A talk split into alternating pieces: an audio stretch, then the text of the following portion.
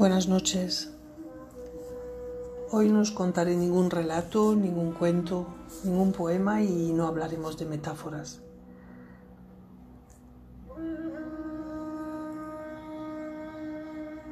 Pero sí os quería dar a conocer un poeta, un poeta árabe que se llama Antara Ibn Shaddad.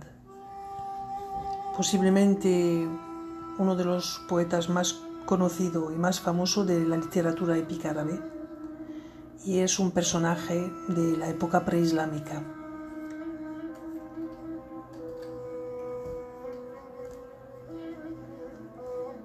Su obra fue tan importante que fue comparada con las novelas artúricas de la literatura inglesa.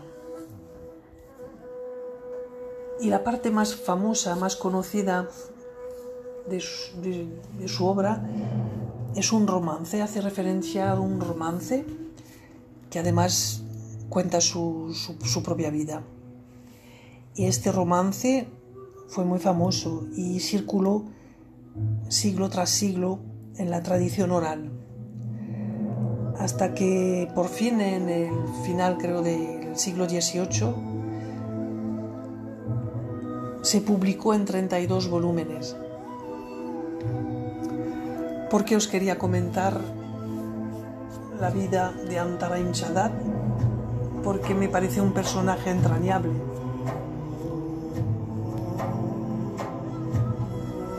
que nos demuestra que la fuerza y la virilidad no están reñidas con la sensibilidad y la ternura.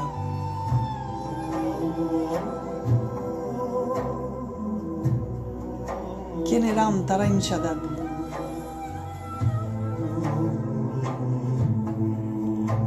Fue un caballero del desierto y un poeta de la Arabia preislámica. Su legendaria valentía, su espíritu caballeroso, su nobleza, su generosidad y la perfección de sus versos lo convirtieron en uno de los poetas y héroes más grandes del mundo árabe.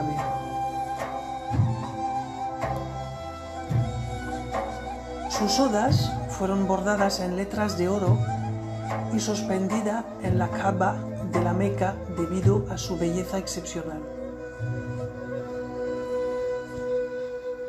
Se dice que él encarna todas las virtudes amorosas, morales y bélicas de los antiguos nómadas beduinos.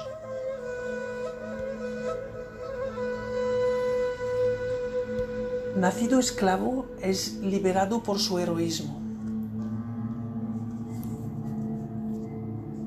Es el hijo ilegítimo de Hek ibn Shaddad y Zebida, una princesa etíope capturada y reducida a la esclavitud. Al nacer, su madre fue liberada, pero de acuerdo con las leyes tribales, el niño se convirtió a su vez en el esclavo de su propio padre y la aristocracia del clan lo trata con desprecio por su condición inferior y el color de su piel. Mientras que los hombres libres pelean, él se ve obligado a quedarse en el campamento de las mujeres.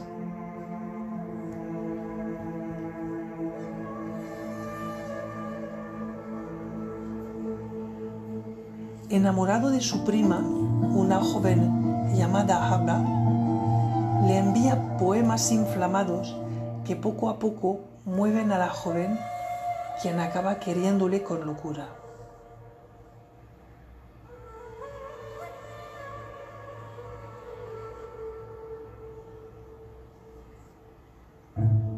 Los guerreros se fueron para un, un ataque y Antara defiende solo y victoriosamente el campo atacado por el enemigo.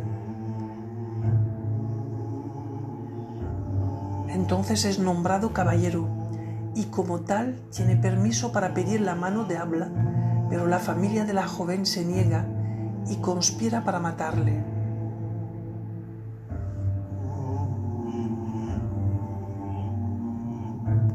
El padre de la joven quiere casarla con otro pretendiente.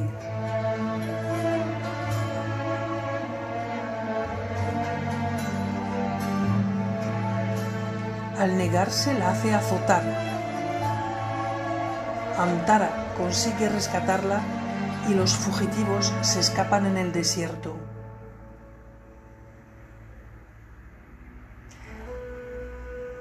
Antara llevará a cabo grandes hazañas militares y destacará por su fuerza y su bravura. Cuando por fin volvían a su patria para poder vivir su amor, Antara es asesinado por la flecha de un enemigo.